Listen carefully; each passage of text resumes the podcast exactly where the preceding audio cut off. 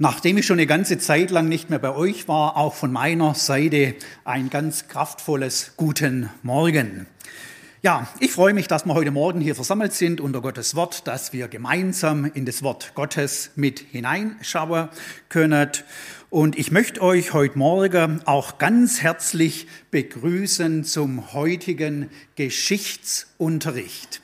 Ja, ihr habt recht gehört, heute Morgen steht eine Geschichtseinheit an. Und für alle, die es mit der Geschichte nicht so sehr haben, keine Chance, diese Unterrichtseinheit, die lassen wir nicht aus. Unser heutiger Bibeltext, ja, der ist eigentlich eine einzigartige Geschichtslektion da geht es nicht um die deutsche oder Weltgeschichte, sondern es geht um die Gottesgeschichte mit Menschen, die zu ihm gehören. Es geht um die Menschen, die ein ganz besonderes Band haben zum lebendigen Gott und es ist das Band des Glaubens. Wir befinden uns im Hebräerbrief. Ich weiß nicht, inwieweit euch der Hebräerbrief gepackt hat. Mich hat er jedenfalls gepackt.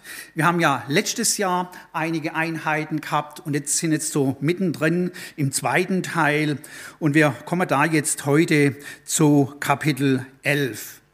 Bevor wir zu dem Text kommen und was da so ähm, der Hauptpunkt ist, möchte ich noch mal auf den Hebräerbrief in seiner Gesamtheit eingehen. Der Hebräerbrief wurde auch deshalb geschrieben, weil die Hebräerchristen müde geworden waren. Und sie standen in der Gefahr, in ihrem Glauben aufzugeben. Also im Christsein oder dann auch wenigstens in der Gefahr, ähm, zurückzukehren zum altjüdischen Glauben.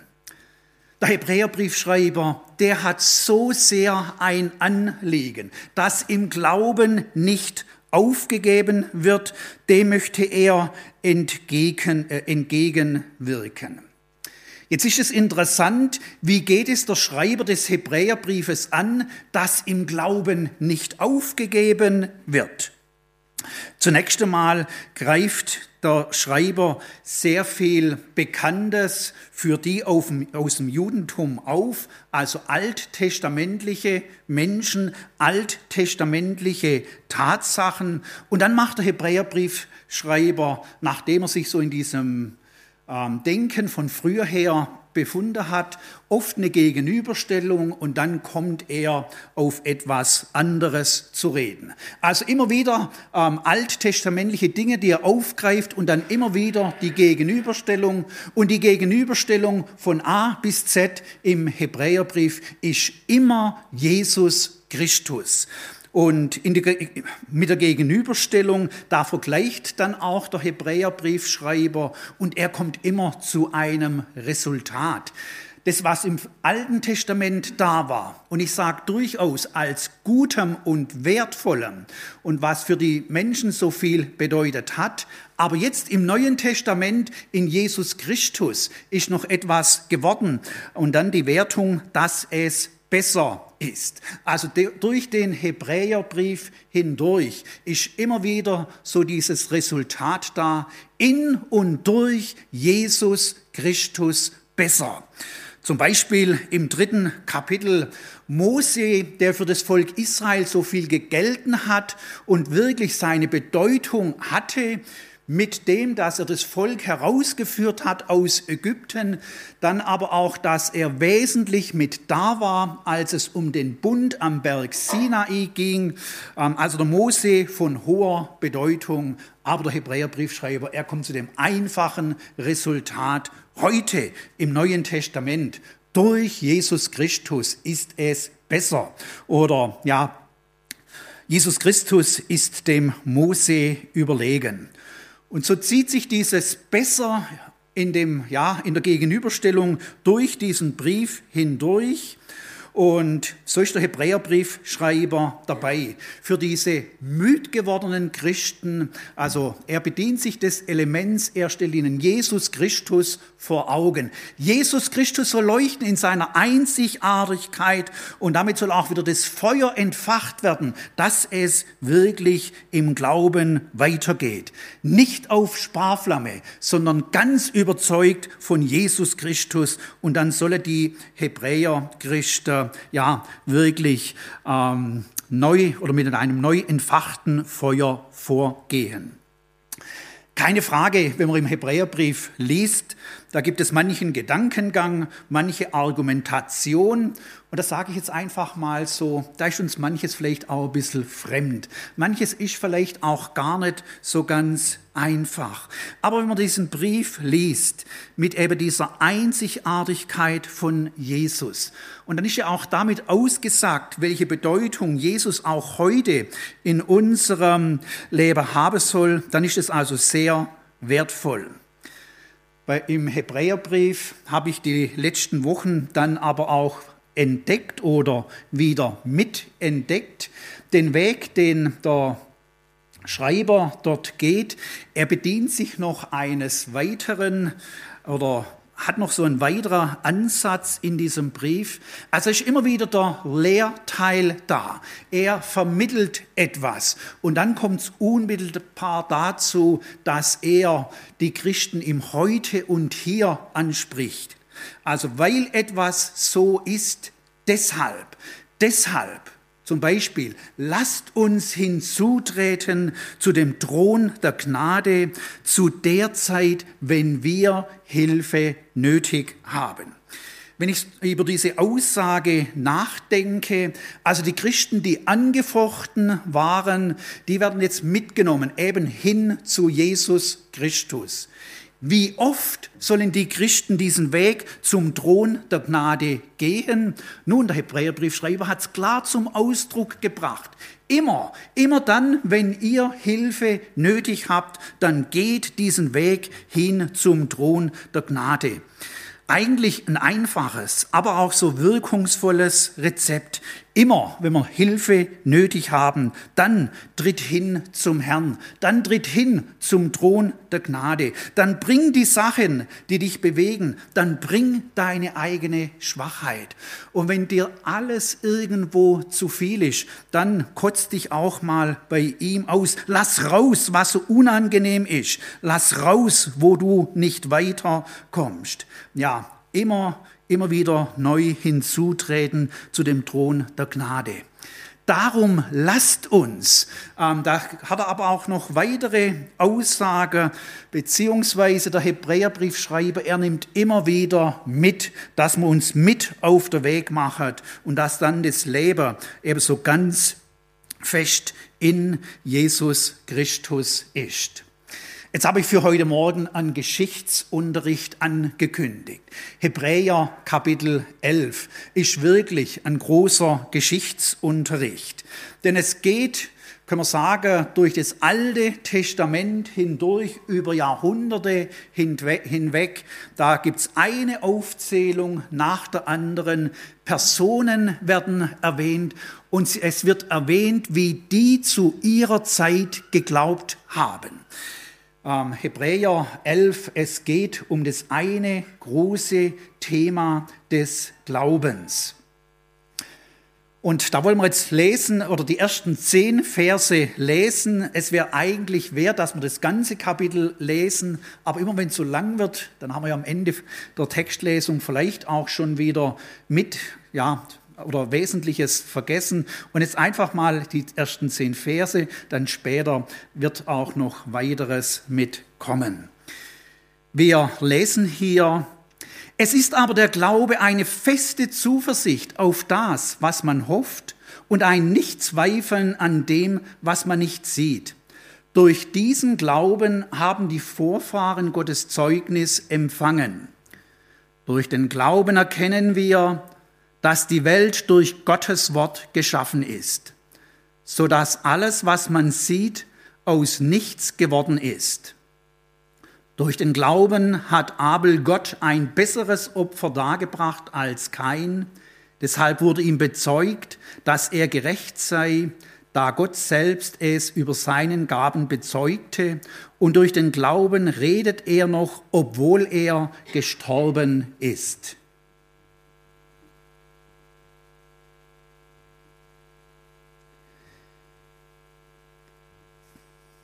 Bei mir geht es gerade nicht weiter mit der nächsten Folie. Ich weiß nicht, an was es liegt.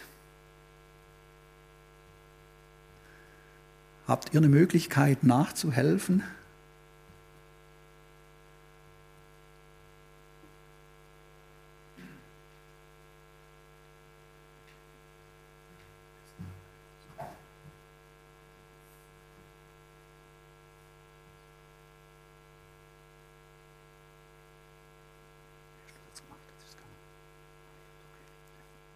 Vielen Dank. Dann lesen wir weiter im fünften Vers. Durch den Glauben wurde Henoch entrückt, damit er den Tod nicht sähe und wurde nicht mehr gefunden, weil Gott ihn entrückt hatte.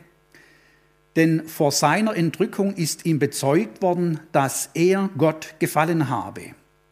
Aber ohne Glauben ist es unmöglich, Gott zu gefallen, denn wer zu Gott kommen will, der muss glauben, dass er ist und dass er denen, die ihn suchen, ihren Lohn gibt.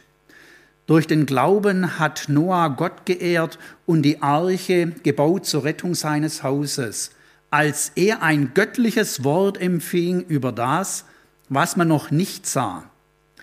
Durch den Glauben sprach er der Welt das Urteil und hat ererbt die Gerechtigkeit, die durch den Glauben kommt. Durch den Glauben wurde Abraham gehorsam, als er berufen wurde, in ein Land zu ziehen, das er ererben sollte. Und er zog aus und wusste nicht, wo er hinkäme. Durch den Glauben ist er ein Fremdling gewesen in dem verheißenen Land, Lande wie in einem Fremden und wohnte in Zelten mit Isaac und Jakob, den Miterben derselben Verheißung denn er wartete auf die Stadt, die einen festen Grund hat, deren Baumeister und Schöpfer Gott ist. Soweit mal die Textlesung, Geschichtsunterricht oder Einheit hier, beginnend bei einem Abel, der zu seiner Zeit geglaubt hat. Bei Abel wird mit aufgegriffen oder ein Aspekt der, des Gottesdienstes um eben Gott sich zu nahen, hatte man Opfer gebracht. Es ging aber dem Abel um Gott selber. Dann geht der Geschichtsunterricht äh, weiter mit Henoch. Dann kommt der Noah, der Abraham, später folgt die Sarah, ja, und dann ein Isaac, ein Jakob, ein Josef, ein Mose, die Hure Rahab und noch viele weitere. Und dann werden noch einige äh, nur mit Namen erwähnt, obwohl aus ihrer Lebensgeschichte gar nicht mehr erzählt wird. Und dann werden noch weitere Gläubige erwähnt, nicht mehr namentlich. Und durch das Band hindurch ist immer die Grundaussage da, dass sie zu ihrer Zeit äh, an Gott geglaubt haben. Diese Glaubensvorbilder werden uns also vor, das, oder vor Augen geführt. Wir sollen anhand von diesem Glauben lernen. Ich fand es die vergangenen Tage spannend. Denn wenn es um den Glaube geht, da wissen wir, dass der Glaube sehr viel, ja, verschiedene Aspekte hat. Oder wenn man in die Bibel hineinschaut, da geht es ja grundsätzlich ein sehr weites Feld um die Glaubensinhalte. Dann wird aber auch sehr viel vermittelt, was Glaube ausmacht. Ja, und dann haben wir auch mit Aussagen, ähm, wenn ich zum Beispiel an den Herrn Jesus denke, der nicht nur einmal ausgesagt hat, O ihr Kleingläubigen, oder dann auch an einer Stelle ein Zweifler, der ist also unbeständig in allen seinen Wegen, oder dann auch ähm, dass also der Ungläubige nicht meinen muss, etwas zu erwarten. Ja, da gibt es noch weitere Dinge. Jetzt können so, möchte ich sagen, verschiedene Schriftsteller, von denen, wo ich jetzt etwas zitiert habe, in uns schon auch etwas auslösen. Ja, glaube ich äh, richtig, glaube ich genug, nehme ich die Sache mit dem Glauben wirklich ernst genug. Und dann ist mir plötzlich ganz schnell dabei, dass sich eigentlich gottgewollte Akzente verschieben und plötzlich ist man selber so im Mittelpunkt, selber ähm, in der Pflicht. Man muss es selber hinkriegen, die Sache mit dem Glauben. Ja, wenn man da das jetzt mit anschaut, ich habe ähm, vier Hauptpunkte mitgebracht. Mit dem letzten möchte ich dann für heute Morgen auch abschließen. Ich fand es jetzt interessant, Hebräer Kapitel 11 überfordert uns nicht. Hebräer 11 ähm, legt auch die Messlatte nicht so hoch, also dass eine Sache nach der anderen kommt und dass wir am Ende als Überforderte darstellen oder dastehen oder ja von A bis Z so viel zu beachten haben und dann ähm, die Glaubenssache schwer wird. So soll's nicht sein. Göttlicher Glaube, so wie er gemeint ist, ähm, hat ein ganz anderer Ansatz. Ich habe hier als den ersten Punkt gewählt, zum Glauben berufen. Denn genau das ist das Bild, was wir in Hebräer 11 ähm, antreffen. Der Abraham ähm, ganz eindrücklich er wurde berufen, auszuziehen. Jetzt mag es sein, der hat in sein, auf seinem Lebensweg vorher schon an Gott geglaubt, war Gottes, gottesfürchtig. Aber so dieser Glaubensweg, der beginnt mit seiner Berufung. Oder auch der Noah, von dem wir gelesen haben, dass er die Arche gebaut hat. Jetzt können wir ja das sagen, mit der Arche ist ja so ein großes ähm, Projekt oder, ja, angegangen. Was war die, der Grund dafür? Er hat begonnen mit dem Bau der Arche oder ja, hat sich daran gemacht an dieses Werk, nachdem er, haben wir hier gelesen, ein Wort von dem Herrn empfing. Ein göttliches Wort. Und das ist eigentlich, können wir sagen, durchgehend die Sache, ob erwähnt oder nicht hier in Hebräer 11. Ähm, ja, diese Menschen im Alten Testament, sie waren zum Glauben berufen. Diese Sache der Berufung, die zieht sich hindurch. Berufung meint, dass Gott redet, dass er aufzeigt. Er ist der Herr, er ist der Schöpfer, er beruft zu sich selber. Er beruft zu einem Leben mit ihm. Übrigens ist es auch ganz in der Reihe des Neuen Testamentes. Jesus, er ruft in die Nachfolge, dass wir bei ihm sind, nahe bei ihm. Nachfolge funktioniert ähm, auf Distanz eigentlich sehr schlecht. Also nahe beim Herrn und ja, wir sind Berufer und damit beginnt der Weg des Glaubens. Gott ruft und wenn er ruft, dann ist es ja auch immer ein Herausrufen aus etwas.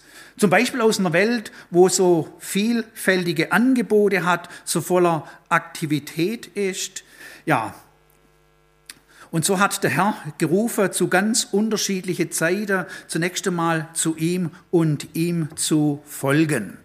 Diese lange Reihe der Glaubensvorbilder hat also die Stimme Gottes vernommen, ist darauf eingegangen. Sie haben dem Ruf Gottes Glauben geschenkt. Die haben im Innersten gewusst, die Sache mit Gott, die hat seine Richtigkeit. Wozu der Herr auffordert, das ist dran. Das ist dran für mein Leben. Und so haben sie sich ähm, mitnehmen lassen.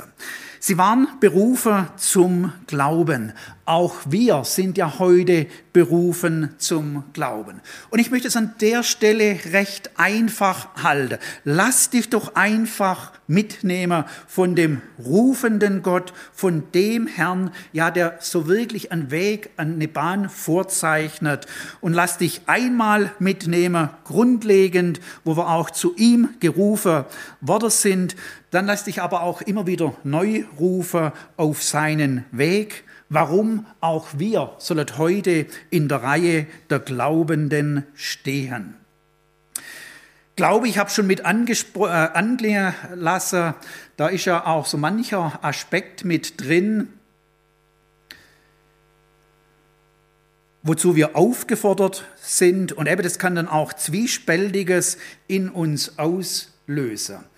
Ich habe in diesem Text ähm, gemerkt, und es soll so der zweite Schwerpunkt sein, wenn es um den Glauben geht, dann haben wir eine gute Ausgangslage. Warum die gute Ausgangslage?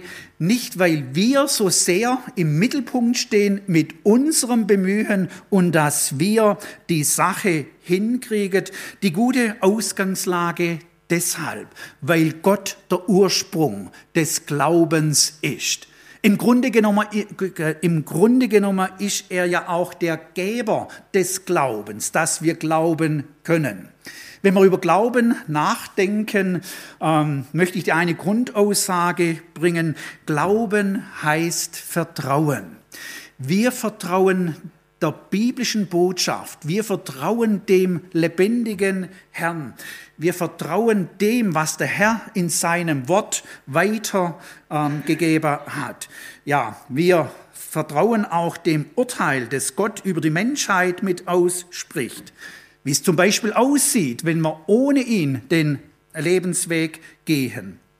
Dann aber auch ähm, heißt Glauben, Vertrauen, wenn es grundsätzlich um das Evangelium ähm, geht. Evangelium, die frohe Botschaft, meint ja auch, dass Gott etwas für uns bereit hat. Und wir sollen zugreifen. Wir sollen ja da wirklich drauf eingehen. Glauben heißt Vertrauen. Und dieses Vertrauen, das meint auch ein Grundvertrauen in unseren Herrn. Grundvertrauen, warum? Weil er der Wahrhaftige ist. Und ich denke mal, das klingt ja auch in unsere Herzen immer wieder mit an, ob wir biblische Botschaften lesen und wenn sie auch noch so herausfordernd sind, aber wir wissen, diese Sache, die ist wahr. Grundvertrauen in den Herrn, warum? Weil er der Treue ist. Grundvertrauen in den Herrn. Warum? Weil wir auch wissen, dass er es gut meint. Ja, und dieses Vertrauen in den Herrn, und wenn das ähm, im Alltag ähm, spielen darf, dann ja, findet wirklich etwas statt, dass die Sache des Glaubens konkreter wird und dass wir uns mitnehmen lassen. Glauben heißt Vertrauen. Hier im ersten Vers haben wir noch mitgelesen. Es ist aber der Glaube eine feste, eine gewisse Zuversicht. Die feste Zuversicht ähm, soll da sein. Dann wird im ersten Vers auch mit ausgeführt, Glauben ist auch ein Hoffen, ein Nichtzweifeln an dem, was man nicht sieht. Ja, und so ähm, sind wir aufgefordert, wirklich unserem Herrn zu vertrauen, also den, oder dem Unsichtbaren. Wir sehen ihn nicht, aber weil wir ihn erfahren haben, zum Beispiel an unsere Herzen, schenken wir ihm unser Vertrauen. Glaube, eine gute Ausgangslage, also der Herr, er ist die Ursache des Glaubens und dass wir glauben. Und da ist er dran in unserem Leben. Ähm, ja, da können wir noch verschiedene Aspekte mit anschauen.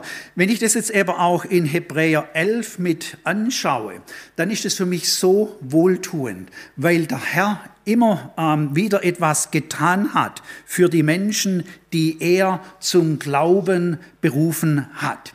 Ich erwähne den Henoch, Henoch, der zu seiner Zeit geglaubt hat, der von dem Herrn dann auch hier ein wunderbares oder ja, oder etwas Wunderbares empfangen wurde. Er wurde entrückt, hat den Tod nicht gesehen, weil ähm, die Schrift bezeugt, dass er Gott gefallen hat.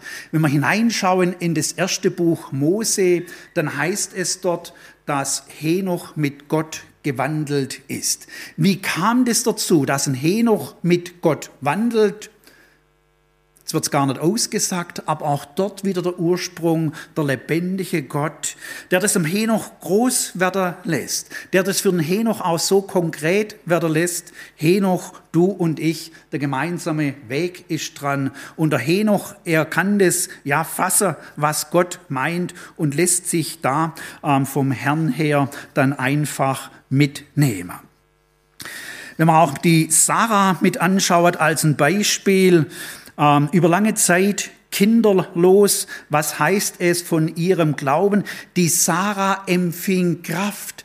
Die Kraft hat sie eben nicht aus sich selber gehabt, diese Kraft hat sie von Gott empfangen. Also auch bei dieser Sarah sorgt der himmlische Vater dazu, dass die Glaube kann und wirklich dann auch im Glaube vorwärts gehen kann, dass sie auch der Verheißung vertraut, obwohl sich die Sache so lange hinzieht. Aber diese so konkret gesprochene ähm, Zusage, was für die Zukunft eintreten wird, das wird auch in der Sarah zu einer Kraft. Und nochmals, diese Kraft, die kam von dem lebendigen Gott her. Wenn ich dann auch an die Hure Rahab denke, die sich in Jericho befindet, wir kennen die Geschichte des Volk Israel, ausgezogen aus Ägypten, und dann kommt der Moment, wo sie das verheißene Land einnehmen sollten. Übrigens für das Volk Israel sah es so aus, ähm, dass Gott sie also gerufen hatte, nicht irgendwo einem kleinen Städtle, ähm, dass sie dort beginnen sollte, sondern in Jericho. Jericho war die am besten befestigte Stadt mit der großen Mauer und jetzt können wir sagen, war das größte Hindernis und Gott sagt, dort geht's hin. Und jetzt im Hebräer 11 wird ausgeführt, dass für die ganze Israeliten, als sie im Glauben um die Stadt gezogen sind.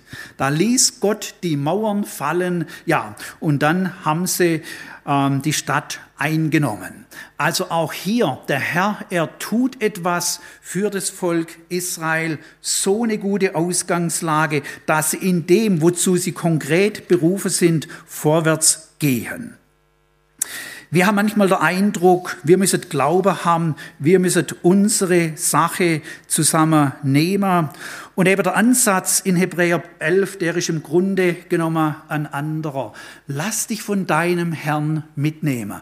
Er tut das Wesentliche. Lass dich mitnehmen, aber dann sei auch wirklich beim Herrn ganz auf der Seite des Herrn. Und dann wird die Sache des Glaubens ja wirklich ähm, auch vorwärts gehen, so vorwärts gehen, wie es der himmlische Vater meint. Glaube, wir haben einen guten Entschuldigung, wir haben eine gute Ausgangslage. Da denke ich auch noch mit eine Aussage aus,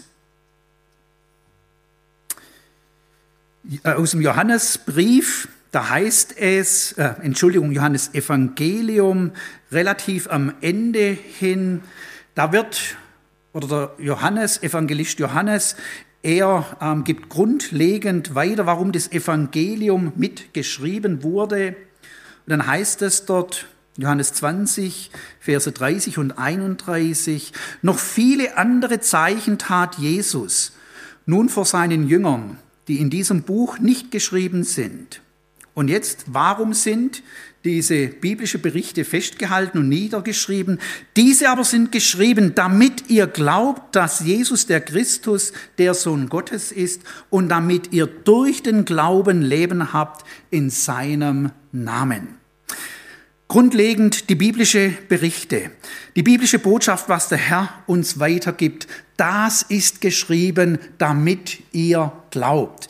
Also auch hier sorgt der himmlische Vater für so eine gute Ausgangslage, wenn es um Glauben geht. Wir können hier aus Johannes 20 aber auch mit entnehmen, oder wenn wir es weiterdenken, wenn diese biblischen Berichte und Texte diesen Bestimmungszweck haben und dadurch der Glaube gefördert wird, dann lasst uns doch im Alltag auch immer wieder wirklich in das Wort hineinschauen und die Sache des Glaubens wird konkreter. Wir sehen den Herrn klar und wird er dann auch so mitgenommen, wirklich im Glaube unterwegs zu sein. Ja, eine gute Ausgangslage, da möchte ich abschließend noch aus Hebräer 12 ähm, erwähnen. Hebräer 11, der Gedankengang des Glaubens wird also in Hebräer 12 fortgeführt. Und von Jesus heißt es da so grundlegend, äh, grundlegend er ist der Anfänger und Vollender des Glaubens. Er, Jesus Christus, ist dran, dass es nicht nur einen Beginn des Glaubens gab, sondern dass es weitergeht. Also was bin ich froh, dass Jesus Christus nicht nur am Kreuz von Golgatha aktiv war, wo es grundlegend um unsere Rettung ging. Und bitte versteht mich nicht falsch, das ist so eine große Sache und die soll auch groß bleiben. Aber eben es ist nicht nur die einmalige Tat und damit ist es dann vorbei. Wir haben zum Beispiel auch gemerkt, Hebräer 7 und 8, Jesus ist der hohe Priester, er ist auch heute aktiv, er vertritt uns. Anfänger und Vollender des Glaubens. So hat ja dann auch der Herr Jesus dem Petrus gesagt, ich habe für dich gebeten, dass dein Glaube nicht aufhöre. Also auch dort ist er aktiv mit dran und so bleibt der Herr Jesus aktiv mit dran. Lasst uns in dieser Lebensverbindung stehen und eben auch uns immer wieder aufmachen zum Herrn Jesus, damit der Glaube pulsiert. Ja, dass das zum Tragen kommt und so weitergehen kann, ähm, wie der Herr es meint. Wir wollen noch einen dritten Schwerpunkt mit anschauen. Wir Christ oder wenn es um den Glauben geht, dann zeigt uns Hebräer 11 aber auch mit auf, dass es einen unterschiedlichen Ausgang gibt im Glauben.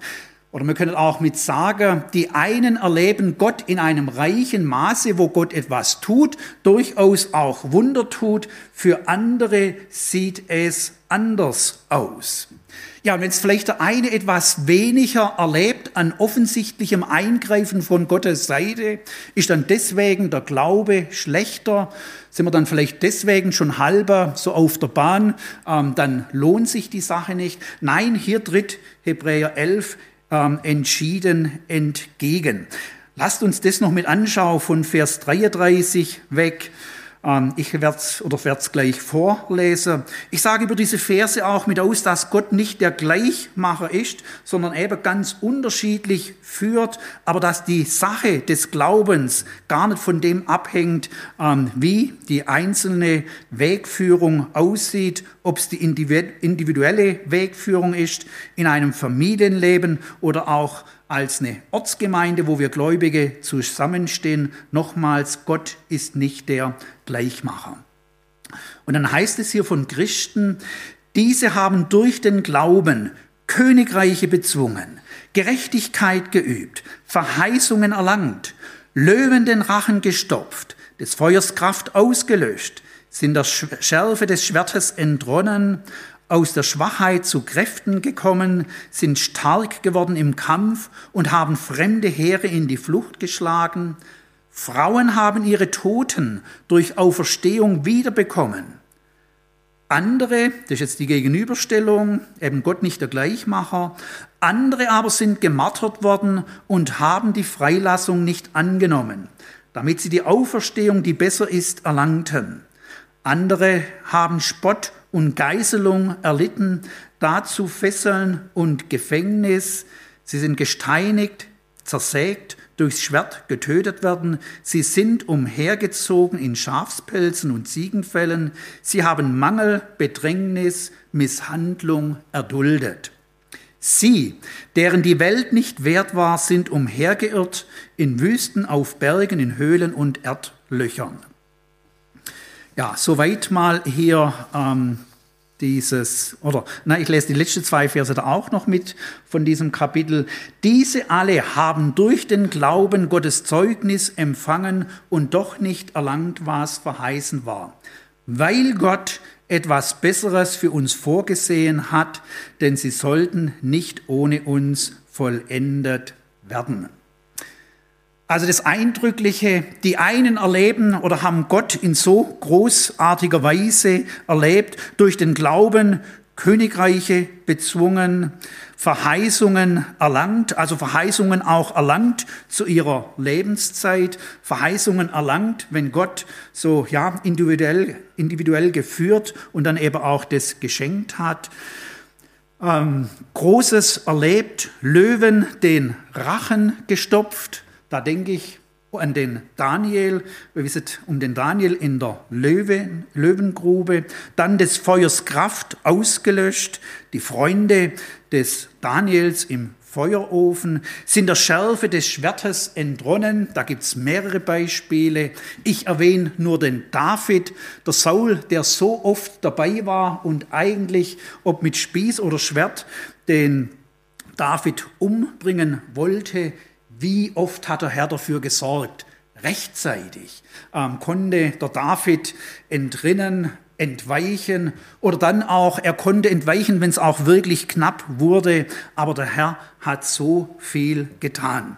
Ja, da waren Menschen im Glaube unterwegs, die haben ihr Vertrauen auf Gott gesetzt und haben es gemerkt, doch der Herr, der ist da, der sorgt für uns. Und natürlich, das hat in einer großen Dankbarkeit gemündet, hat auch darin gemündet, dass durch diese Erlebnisse der Glaube gestärkt wurde. Ja, und wenn wir das Handeln Gottes erleben dürfen, Gebetserhörungen erleben, konkrete Führungen und wir einfach auch wirklich sehen, was der Weg ist, den es zu gehen gilt, wenn von Gottes Seite etwas kommt, das ist so groß, großartig, da wollen wir dem Herrn dafür dankbar sein. Der Glaubensweg ist aber auch ein Weg des Nichtsehens und dass man ständig immer nur das erlebt, ja, was man vielleicht erbittet und was man gerne hätte. Und dann eben so diese lange Ausführung über diese zweite Gruppe von Menschen, die, also es hat ja, oder die erste Gruppe hat geendet, Frauen haben ihre Toten durch Auferstehung wiederbekommen äh, und dann jetzt eben die andere Gruppe. Andere aber sind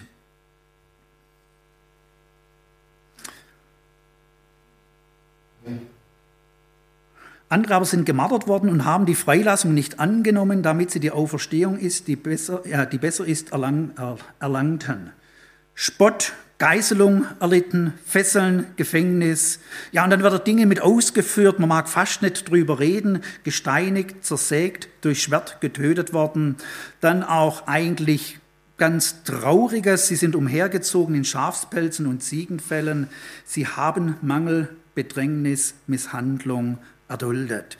Also wo es schwere Wegführungen gab, aber auch in der Schwere dieser Zeit, der Herr Jesus, er war da.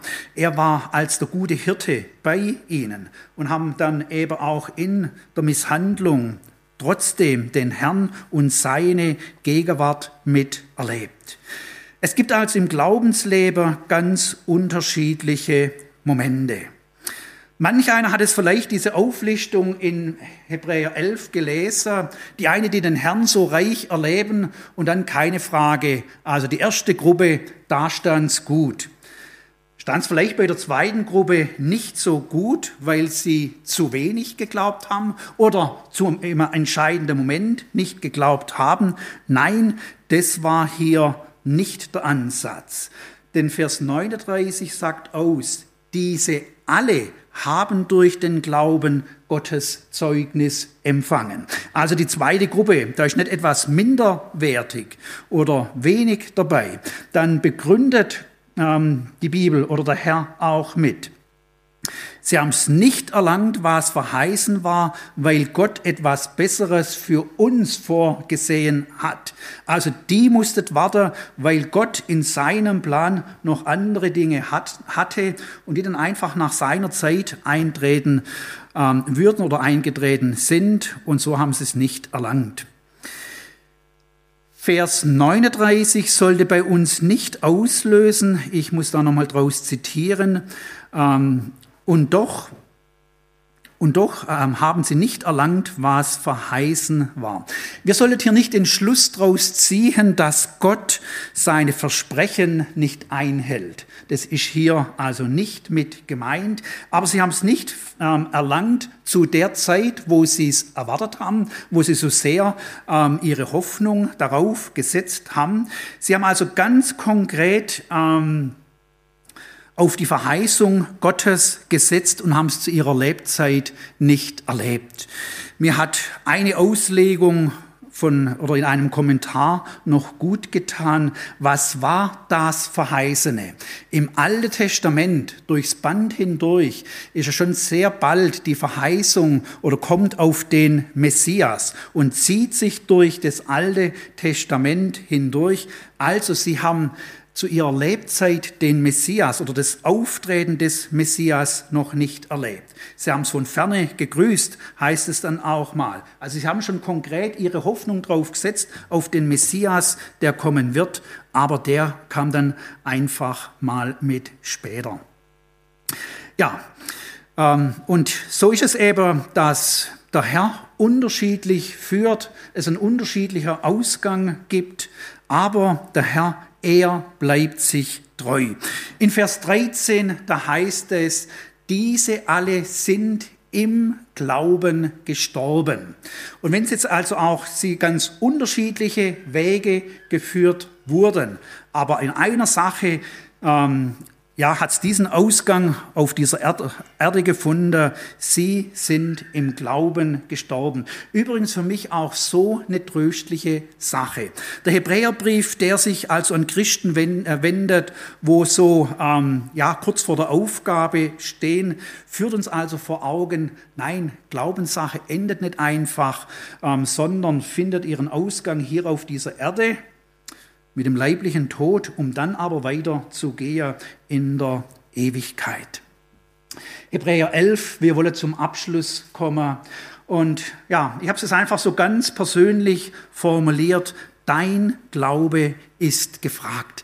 Diese lange Auflistung der Glaubensvorbilder, viele namentlich erwähnt, andere nicht. Nochmals, zu ihrer Zeit haben sie geglaubt, haben Gott vertraut und auch wieder neu ähm, das Vertrauen auf Gott gesetzt. Es ist also diese lange Auflistung da und der Hebräerbrief macht diese Auflistung und nachdem er mit dem Namen und mit der Aufführung endet, er äh, stellt uns vor Augen, diese Liste, die soll weitergehen. Hebräer 12, Vers 1. Darum auch wir, weil wir eine solche Wolke von Zeugen um uns haben, lasst uns ablegen alles, was uns beschwert und die Sünde, die uns ständig umstrickt, und lasst uns laufen mit Geduld in dem Kampf, der uns bestimmt ist, und aufsehen zu Jesus, dem Anfänger und Vollender des Glaubens. Im Alten Testament, die Reihe der Glaubenden, die ist gemacht und jetzt dieses Anliegen, die ähm, gab's, aber jetzt soll diese Sache weitergehen. Auch wir sollen im Glauben stehen. Dein Glaube ist gefragt. Und an der Stelle noch so drei kurze Hinweise, wo die Glaubenssache dann auch ähm, konkret wird. Die Hebräerchristen, die also ähm, gehemmt waren, weiterzugehen oder wo das in Frage gestellt waren, die werden aufgefordert, abzulegen, alles abzulegen, was dem Glauben entgegensteht. Und vielleicht ist es auch für uns gut, an der Stelle mal mit innezuhalten. Ja, gibt es auch vielleicht Dinge, Bereiche in unserem Leben, wo dem Glauben entgegenstehen, wo den Glauben eher minder, mindern, anstatt den Glauben zu fördern ähm, ja, und da dann abzulegen. Wir leben heute in einer Welt, wo so viel Angebot da ist, so viel auch ja auf uns mit einstürmt. Und manchmal ähm, muss es einfach auch ruhiger werden, dass immer wieder der Herr so ganz klar leuchten kann. Wir die Zeit haben, ins Gebet zu gehen, mit ihm die Dinge zu besprechen, sein Wort zu lesen, drüber nachzudenken, zu reflektieren und dann eben da auch entgegenzunehmen. Dein Glaube ist gefragt. Und lasst uns deshalb auch ablegen. Alles, was nicht taugt, aber auch alles, was uns beschwert. Da wird die Sünde mit angesprochen. Und wenn der Herr irgendwo den Finger drauf legt, dass es eben sich um Sünde dreht, dann ähm, lasst uns das ablegen denn wenn Sünde im Glaubensleben da ist und besteht, dann hindert das, um wirklich freudig oder im Glaube ähm, ja, vorwärts zu gehen. Dann werden wir auch aufgefordert, lasst uns laufen mit Geduld. Also Glaubenssache ist nicht eine Sache von einem, zwei Tagen. Es braucht Geduld in dem Ganzen. Es braucht dann mit der Geduld eben wieder dieses Grundvertrauen in unseren Herrn bei allem, was uns umgibt und was uns bewegt. Der Hebräerbriefschreiber hat hier die Formulierung genommen, lasst uns laufen. Was wäre denn die Alternative zum Laufen? Das wäre das Stehenbleiben. Und ich würde mal sagen, stehen bleiben steht dann vielleicht für die Dinge, die uns vom Eigentlichen, die uns vom Herrn abhalten. Ich erwähne es ja immer wieder gern, dass wir in dieser Welt, in unserem Alltag Aufgabe haben und da tun wir auch ganz weltliche Dinge. Aber das soll nicht dazu führen, dass der Herr außen vor ist. Und von daher, also lasst uns vorwärts gehen im Glauben und lass es nicht dazu kommen, dass man nur noch steht, nur noch mit Dingen beschäftigt ist, wo es eben in diesem Glaubenslauf nicht weitergeht.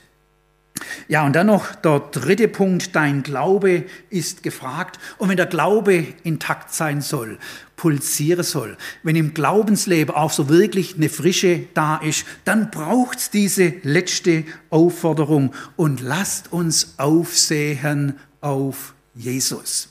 Von Jesus her werden wir gestärkt. Von Jesus her ähm, erhalten wir so viel an Perspektive, an Ausrichtung in der Nähe oder mit Jesus wird ja auch immer wieder klar, was Priorität hat.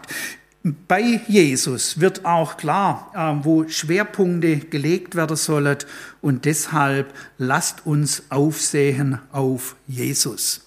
Das Aufsehen auf Jesus praktizieren wir ja auch so, dass wir beten und die kleinen und großen Dinge vor unserem Herrn bewegen. Und wenn wir das machen, dann fließt etwas oder dann ist die Glaubensverbindung da und dann darf das so vorwärts gehen, weitergehen, wie der Herr es meint. Er meint's gut. Ja, und bleib stehen in dieser Reihe der Glaubenden. Dein Glaube ist auch heute gefragt und welche gute Ausgangslage haben wir, dass der Herr so viel für uns tut und da wollen wir dann auch wirklich dankbar sein für den Glauben, den der Herr uns geschenkt hat.